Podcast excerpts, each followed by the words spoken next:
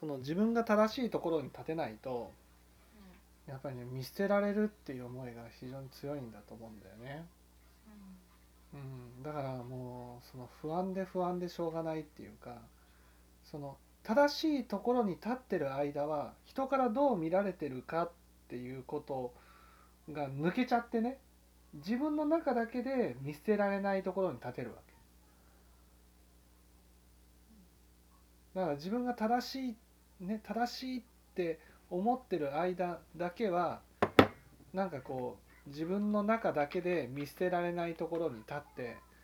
それでこうね。自分の中だけでって言うけど誰かが悪いっていうことを探してくるじゃん。その誰かが悪いっていうことを探してくるのはそれは自分が悪いっていうふうに思ってるからであってその自分が中でだけ正しければいいって言うけどそう自分の中だけで済まない済まない。自分の中だけで正しいっていうふうに立てたらいいんだけど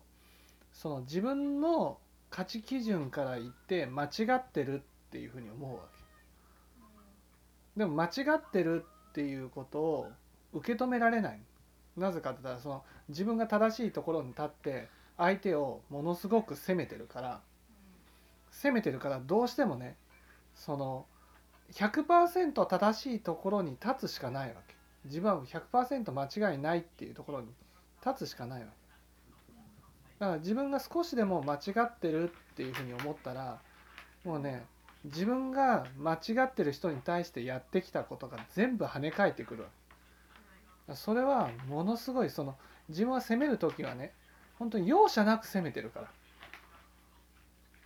自分の心で。もうここいつね悪いんだからどれだけひどい目にあってもどれだけ苦しんでもいいと。もうそのね苦しんでもいいって思う心が間違ってるわけなんだよね。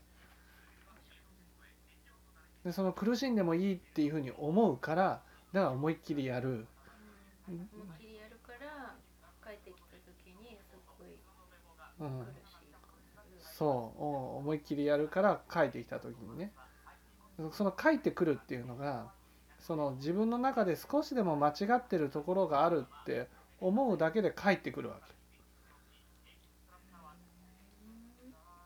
だから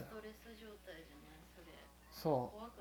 う。だから自分が100%正しいところに立たなくちゃいけない。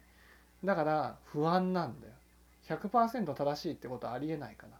あなんか気を抜くと帰ってきそうだから気が抜けないみたいな。そうそうそうそうそうそうだからその自分の中で間違ったっていうことをしてしまうと不安で不安でしょうがないわけ。それがその人が誰かが指摘するんじゃないかっていう不安なわけだ。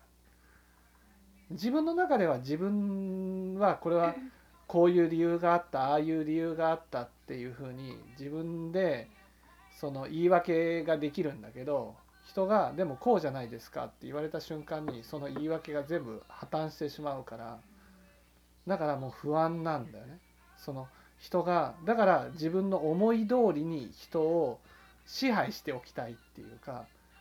だから反論することがないような状態にしておきたいっていうのがあるわけ。で反論するようなことがない状態にしておきたいのにそのなんていうの？その相手が自分のコントロールの効かない相手だってななってしまうとそうすると自分が正しいところに立てないわけじゃん。自分から言っても間違ってることをやってるから。だから自分が間違ってることをやってるっていう自覚があるから。だから怖い。怖いからもう煩悩を起こして煩悩っていうのはイライラして